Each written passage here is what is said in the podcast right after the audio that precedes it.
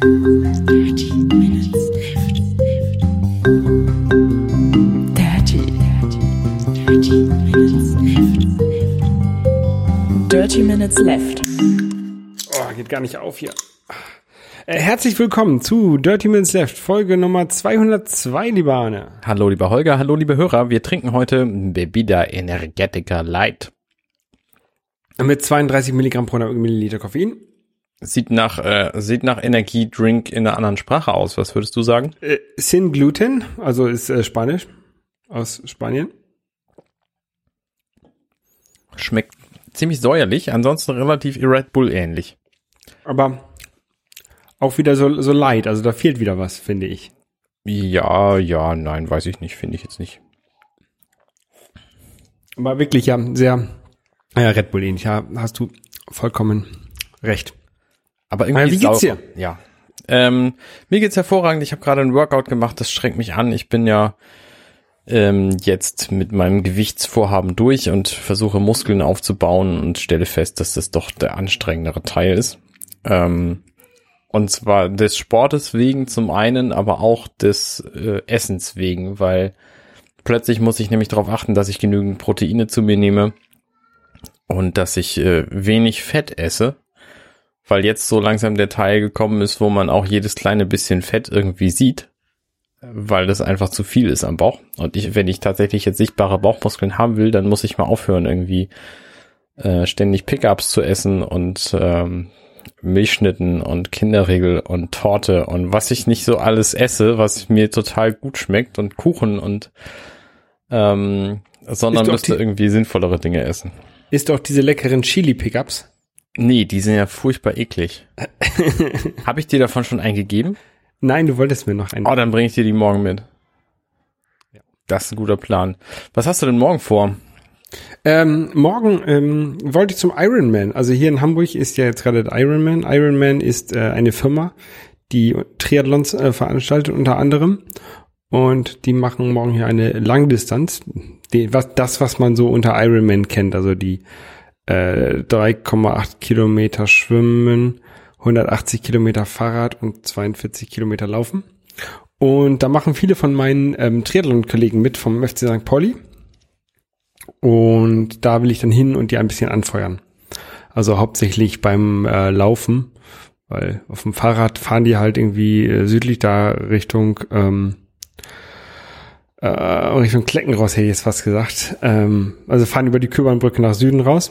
Wie viel ist Ähm, das? 180 Kilometer? Ja, Das ist ganz Oh. schön weit. ja. Fahren müssen, da fahren glaube ich zwei Runden oder so. Ähm, also zwei Runden A 90 Kilometer ungefähr. Die, die Runden sind ein bisschen kleiner wegen An- und, An und Abfahrt natürlich, aber so ungefähr, glaube ich, fahren die. Äh, und dann äh, beim Schwimmen kann man ja auch schlecht anfeuern. Ja. Ähm, wir werden durch Alster schwimmen.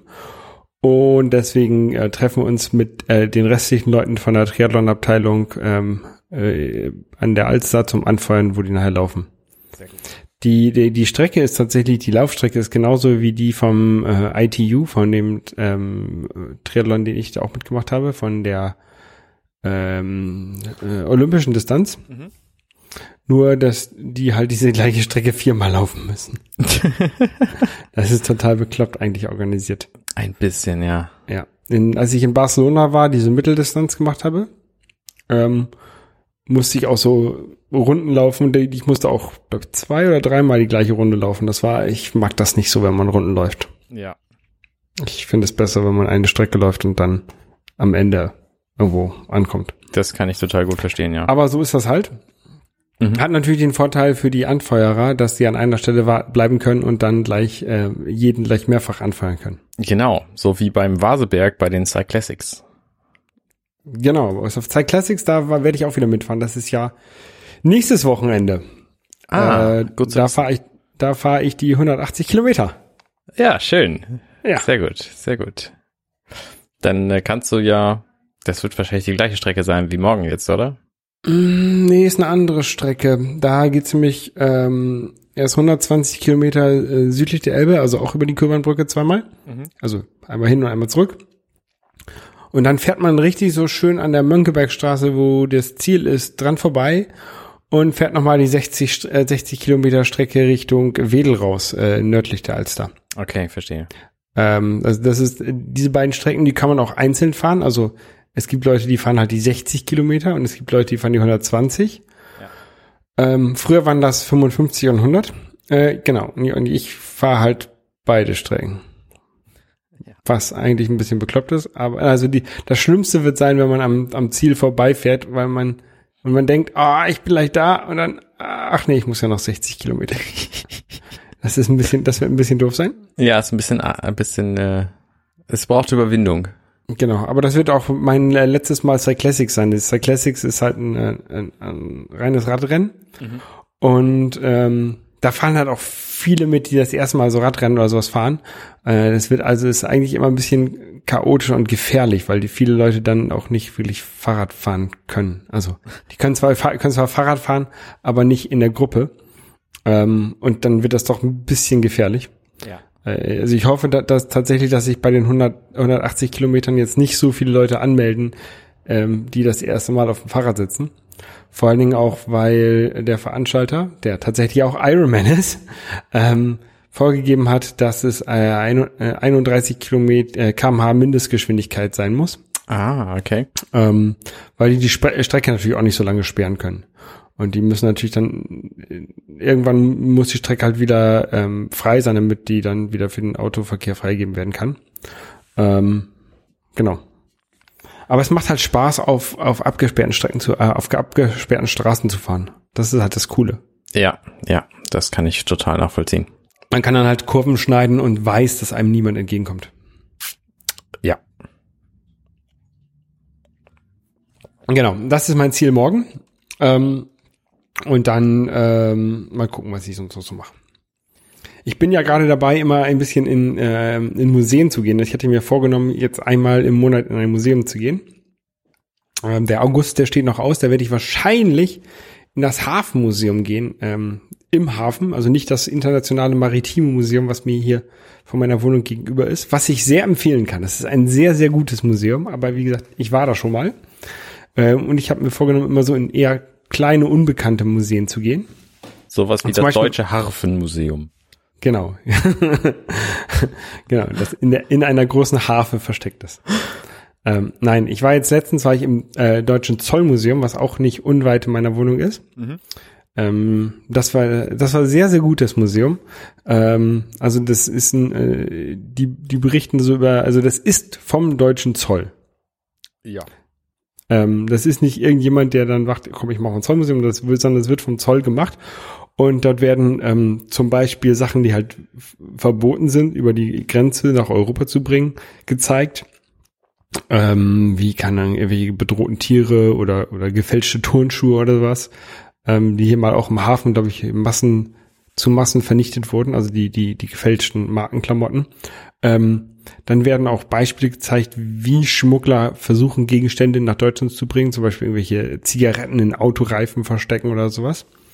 Ähm, aber es war eine ganz, also dieses ist über zwei Etagen und dann das untere ist so das Moderne und oben ist so ein bisschen die Geschichte des Zolls, also wie, auch wie Deutschland aufgeteilt wurde und dass es dann ähm, am Rhein entlang irgendwie, keine Ahnung, 100 verschiedene ähm, Zollstationen gibt für jedes kleine Königreich ähm, oder, oder jede kleine Grafschaft, wie Deutschland früher aufgeteilt wurde.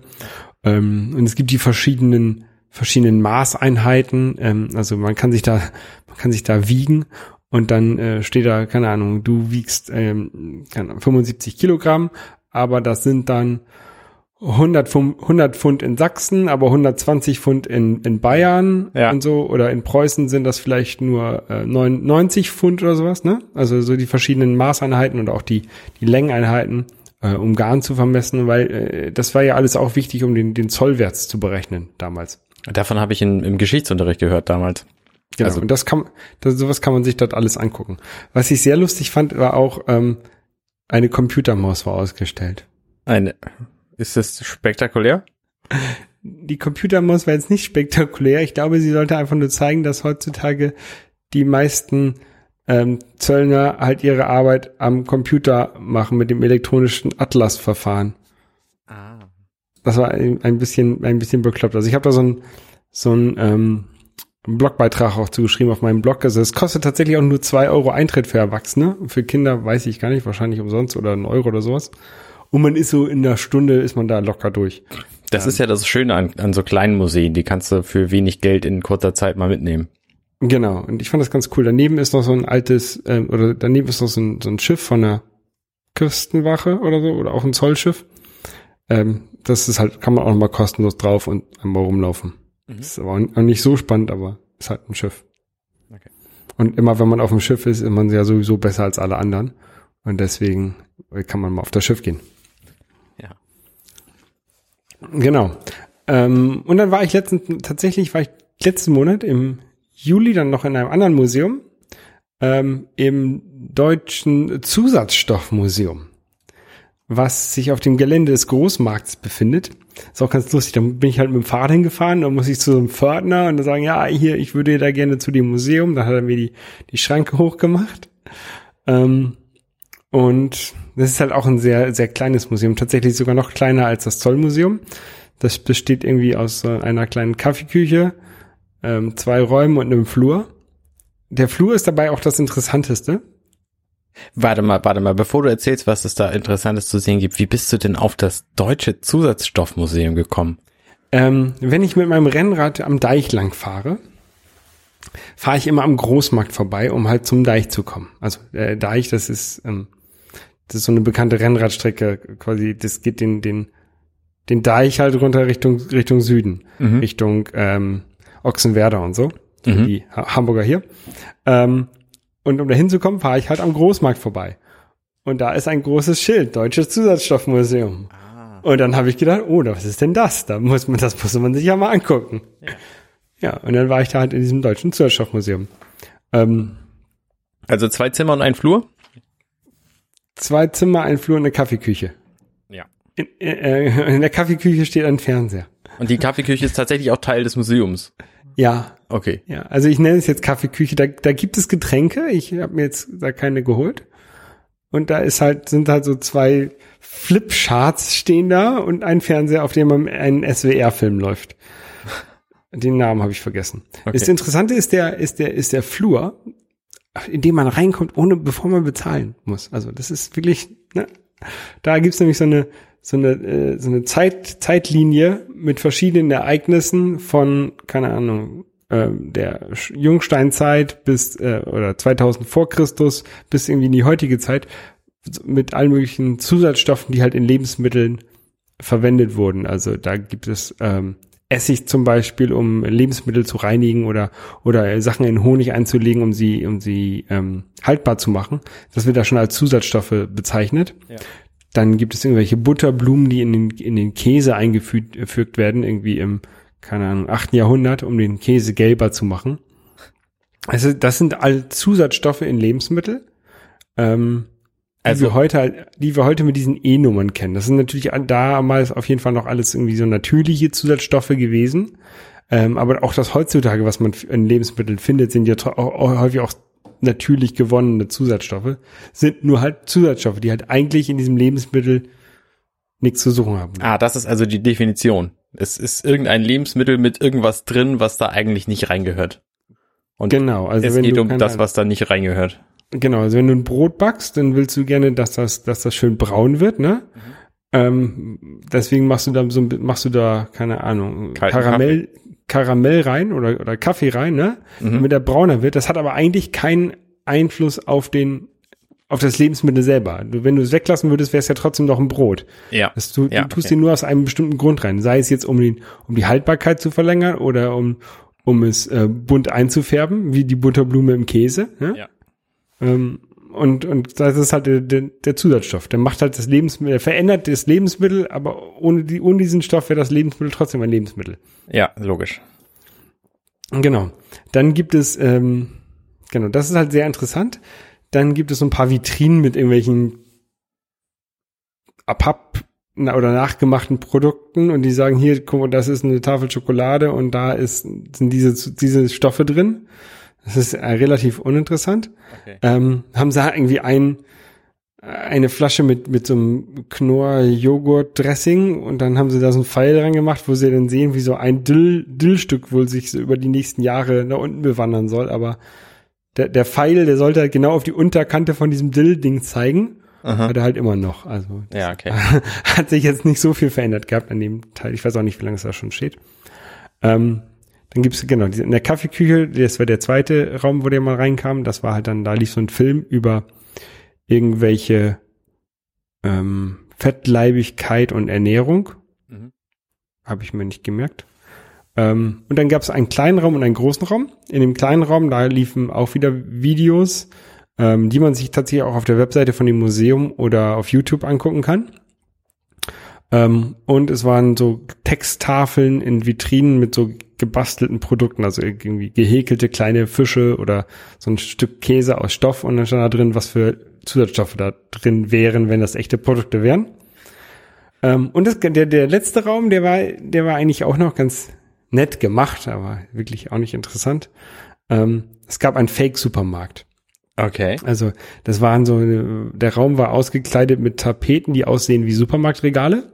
Also dann hast du eine, hast du eine Wand, die aussieht wie ein Regal mit Knorrtüten, ähm, aber in Wirklichkeit ist es eine Tapete, die aussieht wie Knorrtüten. Coole Tapete.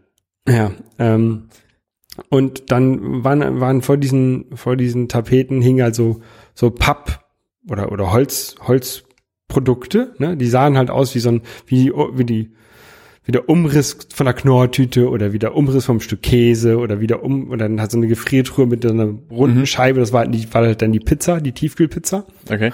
Ähm, und da waren halt Barcodes drauf und damit konntest du dann halt zu so einer kleinen, ähm, zu so einem Scanner gehen, der halt an der Wand ist, war, an der Wand hing, die aussah wie eine Kasse.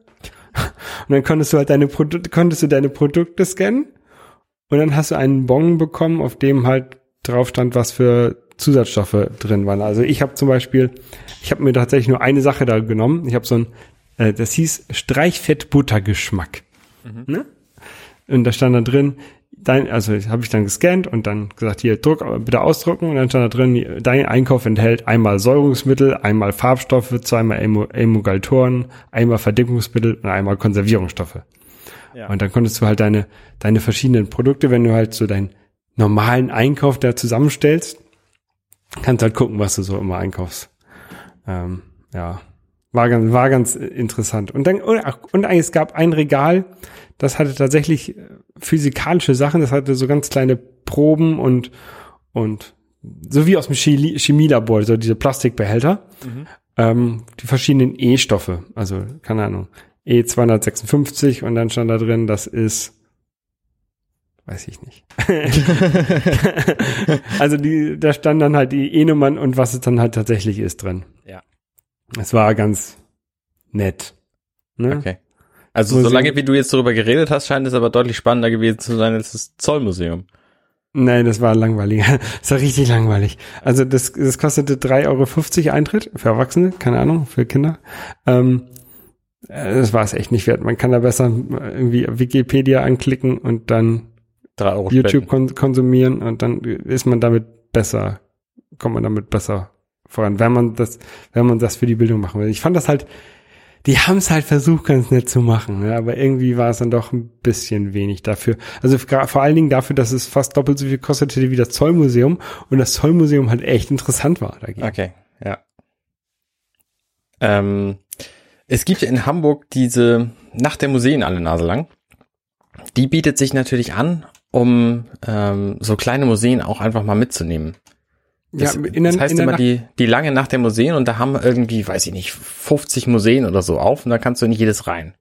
Und Genau, in der langen Nacht der Museen, da war ich nämlich im Internationalen Maritim Museum und ähm, auf der Cap San Diego Mhm, genau. und im St. Pauli Museum und im äh, Hamburg Museum, was auch sehr gut ist. Das Ja. Museum für Hamburgische Geschichte. Das Museum für Hamburgische Geschichte ist aber auch ein Monster von Museum. Da kannst du dich in jeder Abteilung irgendwie drei bis fünf Stunden aufhalten und die haben bestimmt sieben Abteilungen. Also ne, da, da ist es halt nett, mal in diesem, in dieser Nacht der Museen einfach mal durchzugehen und dir die, die Abteilung anzugucken, die irgendwie gerade interessant ist, die Sturmflut von 62 oder was weiß ich was.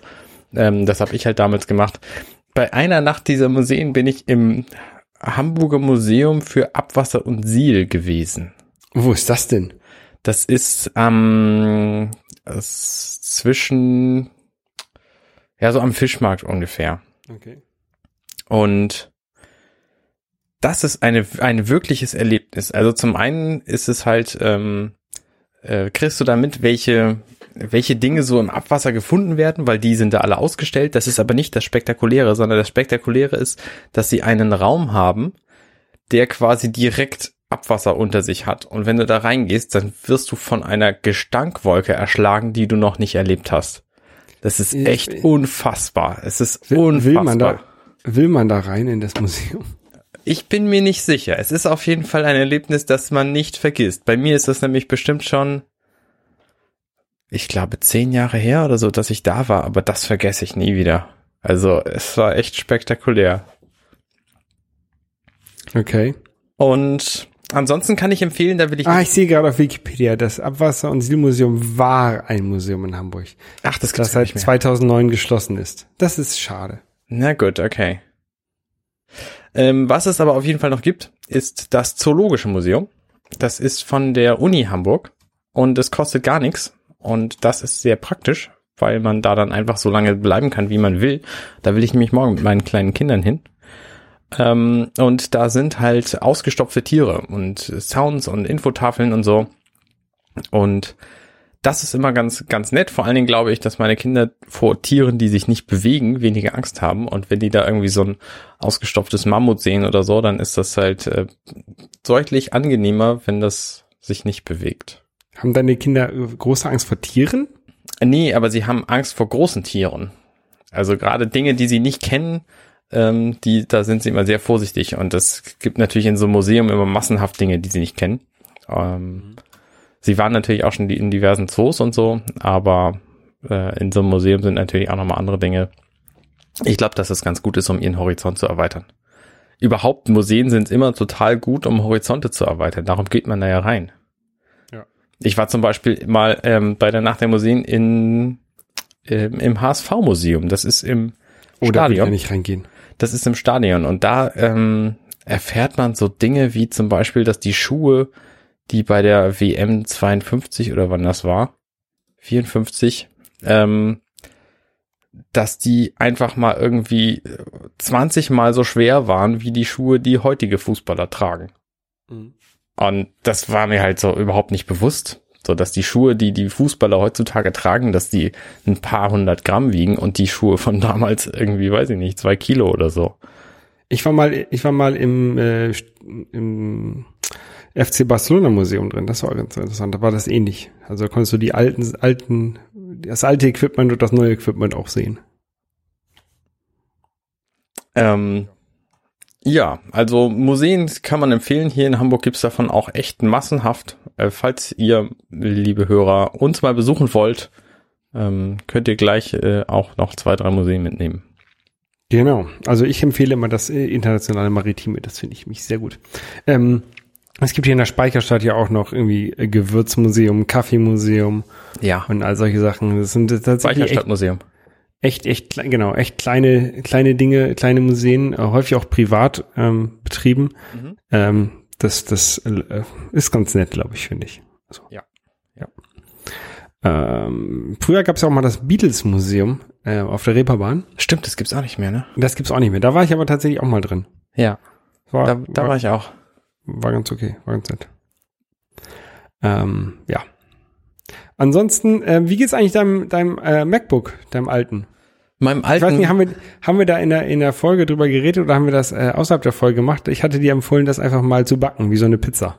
ähm, ja, hast du gemacht, habe ich gemacht, läuft wieder. Tatsächlich, ich habe das MacBook auseinandergeschraubt, ich habe das Mainboard befreit, ich habe da sämtliche Kabel und Anschlüsse und äh, Lautsprecher und was da so dran ist abgemacht. Äh, habe das bei 170 Grad für acht Minuten gebacken, habe das alles wieder zusammengebaut und anschließend war der Grafikfehler, wegen dem ich das letztlich äh, als kaputt definiert hatte, weg. Das heißt, man kann es jetzt starten. Es hat irgendwie anfangs den, die Schwierigkeit gehabt, dass ich es nicht mehr laden konnte. Das hat sich irgendwann gegeben. Ich bin mir nicht sicher, warum. Ähm, Vielleicht, weil ich es nochmal aufgeschraubt hatte und wieder zusammengesteckt. Vielleicht war da einfach ein Steckfehler. Und letztlich hat es funktioniert. Also Mainboard backen kann ich nur empfehlen. Es kann natürlich daran gelegen haben, dass da, also der, der Sinn von so einem Backen von Mainboards ist ja, dass da die Lötstellen sich alle ein bisschen verflüssigen und dann wieder quasi, dass die rissigen Lötstellen wieder zusammenfließen. Genau. Und sich wieder, wieder zu festen Verbindungen formen. Und das kann der Grund gewesen sein. Es kann natürlich auch der Grund gewesen sein, dass ich die vier äh, Stellen, wo Wärmeleitpaste vonnöten ist, einfach mal neu gemacht habe in diesem Prozess. Mhm. Und dass das jetzt deswegen viel besser funktioniert, weil, weil die, die wird natürlich auch mit der Zeit brüchig. Mein Notebook war irgendwie äh, fünfeinhalb Jahre alt und äh, in der Zeit ist es halt häufig kalt und warm geworden und so Wärmeleitpaste hält halt auch nicht ewig. Ähm, das kann durchaus auch der Grund sein, warum es jetzt wieder geht. Nichtsdestoweniger werden wir natürlich den neuen Mac auch behalten und ähm, das alte Notebook verkaufen. Wie auch immer. Wenn ihr Interesse habt an einem 2011er MacBook Pro, ne, dann könnt ihr euch bei Holger oder mir melden. Der hat nämlich auch noch eins rumliegen. Nee, ich habe einen 2008er. Ach stimmt, du hast einen 2008er. Ja, das geht, das geht aber auch nicht mehr. Das muss ich hier auch nochmal backen. Da, ja, das, äh, das geht nämlich einfach nicht an. Mach mal, mach mal. Eine Kollegin von ja, mir hat tatsächlich auch noch so ein 2011er MacBook Pro, wie ich es hab. Ähm, der werde ich das auch noch mal empfehlen, das zu backen. Dann wird sie sagen, nee, sowas mache ich nicht. Und dann werde ich sagen, klar, gib her, dann mache ich das. Ähm, also ich würde das nicht einfach nur aus Spaß machen. Ich würde das, wenn da, wenn da Probleme sind, mit sind, dann kann man das mal machen. Aber nur, weil man da gerade Lust zu hat, würde ich das nicht unbedingt machen. Nee, sie hat das tatsächlich auch als kaputt deklariert und sich genau das gleiche Modell gekauft wie ich jetzt. Mhm. Ähm, und das liegt halt bei ihr jetzt unbenutzt rum. Ne? Wenn man es einfach backen könnte und dann wäre es wieder funktional, dann könnte sie damit halt wieder was anfangen. Genau. Wie lange hat die ganze, ganze Auseinander-, Back- und äh, Zusammenbauprozedur gedauert? Ähm, dazu sollte ich vielleicht sagen, dass ich vorbereitet bin und das schon häufig gemacht habe. Ich kenne mich mit, mit Notebooks und Innereien und so kenne ich mich ganz gut aus. Ähm, ich habe natürlich das nötige Werkzeug. Du brauchst vier verschiedene Schraubendreher dafür. Mhm. Du brauchst so ein so ein Plastik-Schraubendreher äh, zum Lösen von Verbindungen und du brauchst natürlich ganz wichtig die Wärmeleitpaste. Ähm, wenn du das alles hast und genügend, genügend äh, Webseiten namens iFixit.com kennst, dann ist das eine Sache von, also ich glaube anderthalb Stunden habe ich gebraucht. Das Auseinanderbauen, Backen, wieder zusammenbauen, testen, funktioniert nicht, wieder auseinanderbauen, wieder zusammenstecken, wieder zusammenbauen, fertig. Ja, ich hatte das einmal mit einer von meinen äh, Sunto-Uhren. Die wollte auch nicht mehr ähm, starten. Dann habe ich die eingeschickt bei Sunto und die meinten ja irreparabel. Mhm. Ähm, und dann habe ich gesagt, ja, ich gebe mal wieder zurück. Die meinten, ja, du kannst eine neue kaufen. Und dabei hatte ich schon eine neue gekauft. ähm, und dann habe ich, hab ich das kleine, das war so ein ganz kleines Mini, Mini-Board, so fünf Mark Stück groß. Ähm, naja, Uhr halt, ne? genau, genau. Und dann habe ich das tatsächlich auch gebacken und das ging jetzt auch wieder. Ja, sehr gut. Ja ich habe heute den ganzen Tag damit vergeudet, Windows auf meinem Mac zu installieren. Also ich hatte damit gestern Abend angefangen ähm, zum Spielen und Testen und hatte erst ein falsches Image gezogen. Also ich hatte auf dem alten MacBook hatte ich ein funktionierendes Windows mit echter Lizenz und so, Windows 10 und wollte das gerne übertragen. Das hat nicht funktioniert, weil offensichtlich die Clustergröße von den Festplatten irgendwie eine andere ist inzwischen. Das waren 512 und jetzt sind es 4096. Whatever. Ähm, also die Migration hat nicht funktioniert, trotz WinClone-Benutzung. Und deswegen musste ich das über Bootcamp neu installieren. Dann habe ich mir erst das falsche Image gesaugt und da, damit funktionierte die Installation nicht. Dann habe ich mir das richtige Image gesaugt, damit funktionierte die Installation dann zum Glück. Meine altes Windows konnte ich dann zwar nicht mehr verwenden, aber ich habe zumindest die Aktivierung wieder hingekriegt und dann habe ich natürlich, weil ich das nicht auf meiner internen kleinen SSD haben will, das auf eine externe SSD migriert. Und siehe, es funktioniert tatsächlich. Ich habe jetzt mein Windows auf einer externen SSD und kann, wenn ich Bock habe zu spielen oder zu testen, kann ich die einfach anstecken. Und wenn ich da keinen Bock drauf habe, dann lasse ich es einfach sein und mein Mac ist Windows frei. Und das finde ich ganz angenehm. Dafür hat sich der ganze Aufwand gelohnt. Und ich kann dann jetzt eben auch Spiele spielen, die ich tatsächlich sehr gerne habe, die nur unter Windows laufen. Ähm, da gibt es ein paar Kandidaten, zum Beispiel Supreme Commander, der erste Teil. Das ist schon ein uraltes Spiel, aber ich mag das trotzdem ganz gerne. Und natürlich auch so ein paar, so ein paar andere Dinge, die es einfach nur unter Windows gibt. Mhm. Ich habe ja, hab ja kein Windows und es kommt mir auch nicht ins Haus mehr. Also doch, wenn ich meinen Arbeitsrechner mit nach, mit nach Hause nehme, dann kommt mir ein Windows ins Haus, aber sonst, sonst nicht. Also ich brauche das zum Glück nicht mehr. Spielen mache ich nur auf den Konsolen und halt ähm, Mega Man Maker. Mega Maker. ähm, Ja. ja. Aber ähm, ich habe tatsächlich, wo du sagst, du hast, du hast Zeit vergeudet, ich habe auch Zeit vergeudet. Moment. Und zwar, ähm, es ist vielleicht ein, ein kleiner, ein kleiner, ich will nicht sagen Tipp, aber was man mal machen kann, wenn man Netflix hat. Es gibt ja äh, The Adventures of Super Mario Bros. 3 bei Netflix. Und ich habe mir da mal eine Folge angeguckt. Moment, Voll es gibt eine Fernsehserie zu Super Mario Bros. 3. Ja, es gibt eine Fernsehserie zu Super Mario Bros. 3. Das ist ja fast so geil wie die Comics Ähm, damals. Äh, das ist total. Es gab ja, es gab ja auch früher die äh, Super Mario Brothers Super Show. Das war so, so eine Live-Action-Serie Show oder sowas. Ähm, aber darüber rede ich nicht. Es geht tatsächlich äh, Adventures of Super Mario Bros. 3. Es fängt immer damit an, dass man so diese Oberwelt von Super Mario Bros. 3 sieht. Schlecht von der, vom NES abgefilmt. Ähm, und dann ist es halt äh, ein, ähm, ein eine Zeichentrickserie, die halt echt, echt, echt bekloppt ist. Also in der ersten Folge, ähm, die ich da gesehen habe, äh, da ging es ähm, darum, die waren im, im Land der, der Giganten, der Giants. Mhm. Ähm, und Bau, genau, Bowser hatte den König vom, vom Land der, Land der Giganten entführt und in einen kleinen Pudel verwandelt. Und dann ähm, hat, hatte Bowser gegen die anderen, ähm, hat, hat Bowser seine, seine Kinder dazu äh, ver, vergrößert und Sind, zwar es, sind es in der Serie Kinder? Weil das sind mal Neffen und mal Kinder, je nachdem, wen du fragst. Ich glaube, das waren, ich weiß nicht, ich glaube, es waren Kinder. Cooperlings hat er sie auf jeden Fall genannt. Seine, Ja. His Seven Cooperlings.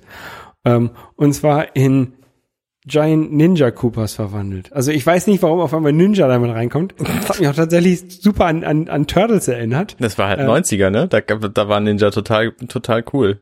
Genau, da waren halt ja, Ninja Turtles, ne? Mhm. Und ja, das war halt echt schlecht.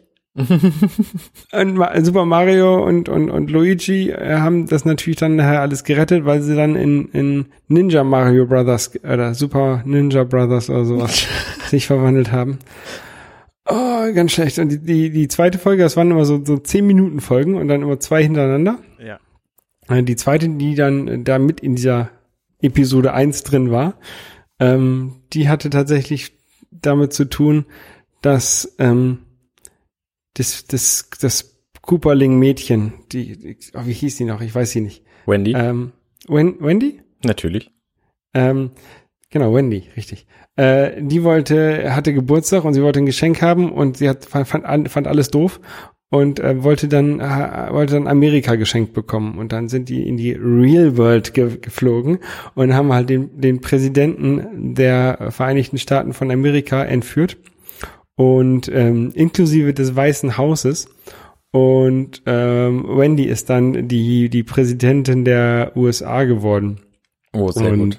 Und das war halt ähm, total bekloppt. Aber immerhin äh, kam da wieder eine, eine Sache aus Super Mario Bros. 3 denn vor, nämlich dieser Tanuki, Tanuki-Suit oder äh, das, das, das Mega-Blatt oder Superblatt, womit dann die, Der Bros. oder was ist das? ja, womit sie dann fliegen konnten. Das war ja das, das Blatt, was sie berühren mussten, dann konnten sie fliegen. Ah. Aber ich, nee, ich glaube, ich glaube, das ist gar kein Waschbär. So ein Tanuki ist, glaube ich, ein Tier, was es nur in Japan gibt.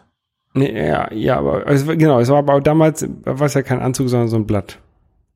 Ja, aber der- der- du, du kriegst ja, wenn du Mario spielst und das Blatt lutschst, dann kriegst du ja so einen Anzug an, oder nicht? Nee, nee, nee, dann kriegst du nur, nur ähm, Ohren und, und so ein hinten so ein, so ein Schwanz. Ähm, der Anzug, wenn du den Anzug anziehst, wirst du zur Statue. Glaub ich. Jetzt habe ich äh, mich voll verraten. Ich habe tatsächlich Super Mario Bros. 3 praktisch nicht gespielt. Auf jeden Fall ähm, ist das halt passiert und das ist, kann man sich mal angucken, wenn man schlechte 90er Cartoons steht. Da gab's echt viele damals. Schlechte Cartoons, die sind offensichtlich billig produziert worden. Ja, wir müssen auch nochmal über die äh, Legend of Zelda TV ja, über, reden. richtig, über Zelda. Ähm, warum ich mich mit den Cooperlingen so gut auskenne, übrigens, ich habe mir ein neues Spiel gekauft und es macht unfassbar viel Spaß. Du wirst es kennen. Es ist nämlich schon, ich glaube, von 2014. Ist jetzt gerade neu rausgekommen und deswegen spielen das alle Leute wie blöd wieder, obwohl sie es wahrscheinlich schon längst haben. Ich rede von Mario Kart 8. Mario Deluxe? Kart 8, nein, nix Deluxe. Ich habe ja keine Switch. Ich habe tatsächlich die Wii-Version, die Wii U-Version. Und bin da aber total glücklich mit, ähm, weil es einfach wunderbar aussieht in HD, Full HD. Und es macht einfach Spaß. Ich habe die ganzen Steuerungen, also die, du kannst ja die, die Wii-Modes von der Wii von vor, wie alt ist die Wii inzwischen? Elf Jahren? Äh, kannst du ja einfach immer noch an die Wii U anschließen und die habe ich halt alle rumliegen und deswegen war das überhaupt kein Problem, damit irgendwie zu dritt zu spielen. Da habe ich einen, äh, ein, paar sehr nette Abende gehabt in, in der letzten Woche, ähm, wo ich einfach Mario Kart 8 gespielt habe. Und das war echt ein, ein Riesenspaß. Und da kannst du halt auch inzwischen diese, diese ganzen Cooperlinge freischalten. Und Strecken gibt's da ohne Ende. Es ist echt eine, eine wahre Freude. Ich finde vor allen Dingen cool, dass sie die Strecken, also bei Mario Kart 8, äh, bei, bei Mario Kart ist es, ich weiß nicht seit wann, so, dass sie immer no, ein paar neue Strecken, also die Hälfte der Strecken ist neu und die andere Hälfte ist recycelt. Und das finde ich ganz cool, weil die recycelten Strecken sind niemals identisch mit denen aus den alten Spielen, sondern das ist immer so eine Neuinterpretation. Denn bei Mario Kart 8 zum Beispiel hatten sie ja als neues Feature, dass so deine, dass deine Reifen sich ab und zu umdrehen und dann kannst du an einer, an einer Decke fahren oder an der Wand oder wie auch immer. Und das haben sie dann halt auch auf diese alten Strecken übertragen. Also es gab so irgendwie so eine, so eine Mario-Strecke, wo dann einfach die, die eine Kurve eben quasi vertikal steht, statt horizontal irgendwie in der Gegend. Und das finde ich ganz witzig. Also, dass sie, dass Oder sie auch diese diese Strecken Funktion, immer neu die- denken. Genau, oder auch dieses Feature, dass sich ja der Boden bewegen kann. Das haben sie, glaube ich, für das Geisterschloss eingeführt. Und da haben sie dann noch auf einmal die, die alte Rainbow Road aus dem ersten ähm, Mario Oh, ja, glaube ich. Die, die konnte sich dann, war dann, bewegte sich dann auch auf einmal so, glaube Die ich. finde so ich, das ja, ist, ist richtig. Die Super Nintendo Rainbow Road, die bewegt sich plötzlich und das finde ich total furchtbar. Ähm, ja die dieses Bewegungsfeature ist übrigens nicht neu. Das haben sie schon bei Mario Kart 7 gehabt. Für den, für den 3DS. Ich bin mir nicht sicher, ob das bei den vorherigen Versionen auch schon drin war, denn ich habe die, die Gamecube-Version habe ich nicht gespielt. Bei Mario Kart Wii erinnere Bei, ich bei GameCube dran. hatten sie es, hatten sie, bei Mario, äh, bei GameCube hatten sie es auf jeden Fall nicht. Bei Wii hatten sie, hat es sich, glaube ich, auch noch nicht bewegt. Okay. Bei der Wii-Version gab es auf jeden Fall diese, diese Hüpfeblumen schon. Genau. Ähm, Die auch bekloppt sind. die auch bekloppt sind, richtig. Aber ich kann es, also das macht unfassbar Spaß. Wenn ihr eine Wii U oder eine Switch habt, besorgt euch Mario Kart und genug Controller für eure Freunde und dann setzt euch dahin und spielt. Also lustiger geht's kaum. Bin ich auch ein sehr, sehr großer Fan von, von Mario Kart, generell, also von allen Mario Karts. Ja, du hast ja die die äh, Nintendo Konsolen Policy, wenn es ein Mario Kart gibt für die Konsole, kaufst du sie dir, oder? Richtig. Bei der Switch habe ich das tatsächlich nicht gemacht. Da habe ich die, die Switch ja gleich zum Anfang gekauft, aber Mario Kart kam dann ja relativ sch- schnell danach. Ja. Ähm, was das Coole ist an der Deluxe-Version im Gegensatz zur Wii U-Version, ist, dass da halt die ganzen äh, DLCs dabei sind.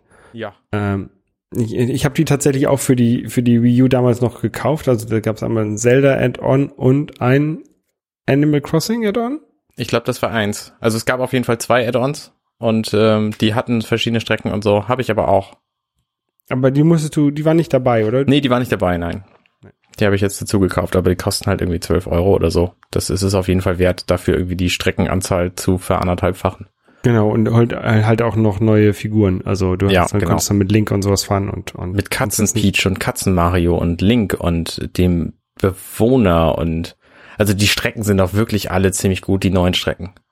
Ja, ich finde halt auch das, das äh, Hyrule Schloss oder was was. Ja, genau. Das fand ich auch ganz Das cool. finde ich ziemlich gut. Ich finde auch die, die Animal Crossing Strecke finde ich toll, weil es da vier verschiedene Varianten von gibt, nämlich in jeder Jahreszeit eine.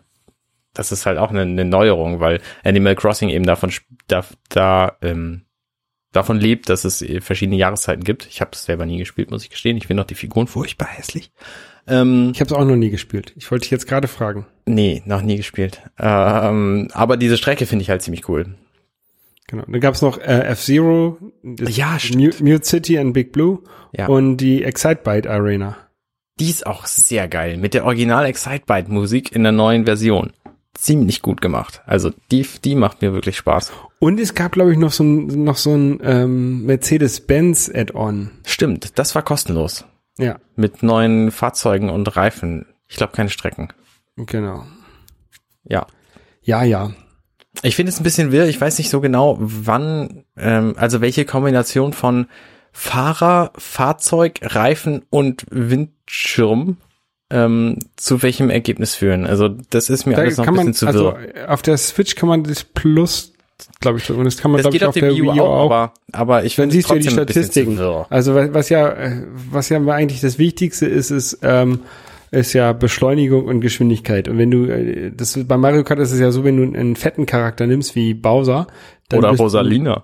Du, bist du, bist du halt ähm, schnell mit geringer Beschleunigung. Ja. Ähm, hast natürlich ein schweres Gewicht, ein, ein bisschen schlechteres Handling. Das heißt, mit dem schweren Gewicht kannst du die kleineren so leicht, leichter von der Straße rammen. Ja. Ähm, mit der mit der Höchstgeschwindigkeit bist du halt schneller, mit der Beschleunigung, wenn du halt getroffen wirst, dauert es länger, bis du wieder die Höchstgeschwindigkeit erreicht, erreicht hast. Ja. Ähm, das hängt dann so ein bisschen davon ab, wie gut du selber spielen kannst, was halt ideal ist für dich oder mit wem du zusammenspielst. Wenn du davon ausgehen musst, dass du häufig getroffen wirst, dann ist halt jemand mit der hohen Beschleunigung besser. Ähm, und sonst ist halt eine hohe Geschwindigkeit besser. Also ich spiele meist mit einem kleinen Charakter so, dass ich eine hohe, hohe Beschleunigung habe. Also und dass Ja. die die Fahrzeuge haben da jetzt auch noch eine Auswirkung drauf. Ja. Und die Reifen und das ist alles. Eigentlich ist es schon fast zu komplex auch für für für Casual-Spieler. Finde ich auch. Ähm, da würde, glaube ich, es, es würde, glaube ich, reichen, wenn man sich die die Figur aussucht und dann hat man da so ein bisschen Unterschiede. Aber ja, ist halt jetzt so. Vor allen Dingen, weil es ja inzwischen auch, ich weiß nicht, 36 Figuren gibt oder so. Ja. Also, Respekt. Finde ich voll gut. Ja, Mario Kart ist immer immer ein ein Spiel wert. Ja, aber gerade auf einer großen Konsole, ich habe die 3DS-Version auch, aber die habe ich halt nicht so intensiv gespielt, weil das nicht so nicht so cool ist. Weil alleine spielen ist halt auch nett so, aber ich spiele es tatsächlich schon lieber mit mit anderen. Ja, und dann muss man eigentlich auch mit anderen zusammensitzen. Also Genau, Ähm, richtig. ich habe früher, ich habe früher mit einem Kumpel, ähm, als wir noch studiert haben, äh, jeden Tag äh, Double Dash gespielt. Also und wenn ich sage jeden Tag, dann meine ich jeden Tag. Wir sind nach der Uni, also der hat, der hat zwei Wochen bei mir gewohnt, glaube ich, zwei oder drei Wochen. Und wir sind nach der Uni nach Hause gekommen, haben äh, Pizza in den Ofen oder, oder Chicken Wings in den Ofen gepackt und haben dann haben dann Double Dash gespielt. Das hat, hat am Ende das 42 Minuten gedauert. Ähm, dann sind wir halt, haben wir alle Strecken einmal gespielt. Geil. Das war sehr gut. Ich habe natürlich immer gewonnen. Ja, ähm, dass du Double Dash gespielt hast, war, war wahrscheinlich der neueste Teil damals. Er sagt, äh, äh, zeigt deutlich, wie lange dein Studium schon her ist. Ja, das war auf, auf dem Gamecube. Mein, mein Studium. Ja, Also 2000 und zwischen 2002 und 2006. aber da habe ich mein Studium noch nicht beendet gehabt. Ähm, da gab es dann irgendwann die Wii, als ich mein Studium beendet habe. Aber darum geht's jetzt auch nicht, sondern es geht jetzt darum, dass wir diese Sendung beenden. Genau. Wir wünschen euch eine wunderschöne Woche und hören uns nächste Woche wieder, wenn es wieder heißt. Hallo und herzlich willkommen. Äh, naja, kennt ihr ja. Bis dann, tschüss. Ciao. Schön, dass ihr bis hierhin durchgehalten habt. Wenn ihr unseren Podcast mögt, dann könnt ihr uns am einfachsten helfen, indem ihr uns euren Freunden und Familien empfiehlt. Oder uns bei iTunes bewertet und einen netten Kommentar dort hinterlasst. Am liebsten mit fünf Sternen, weil wenn fünf Sterne da sind, dann finden uns noch viel mehr Leute. Außerdem könntet ihr uns Nachrichten schicken über Twitter bei twitter.com slash dml-podcast. Genau. Und äh, du bist unterstrich Holger bei Twitter. Und du bist Kurt Naga, C-O-D-E-N-A-G-A. Und äh, außerdem könnt ihr uns finden bei Facebook unter facebook.com slash dirty minutes left. Wir haben übrigens auch eine Website, wo ihr unsere Shownotes finden könnt und unsere sämtlichen anderen Folgen zum Nachhören und Liebhaben. Und zwar heißt die compendion.net slash dirty minutes left. Da ist auch ein Abonnieren-Knopf, falls ihr das noch nicht getan habt. Falls ihr keinen äh, Podcast-Client habt und nur Dirty Minutes Left hören wollt, dann könnt ihr beim App Store fürs iOS die Dirty Minutes Left App runterladen. Wenn ihr uns auf der Straße seht, sprecht uns gerne drauf an. Ja, Vielen Dank fürs Zuhören. und bis zum nächsten Mal. Tschüss.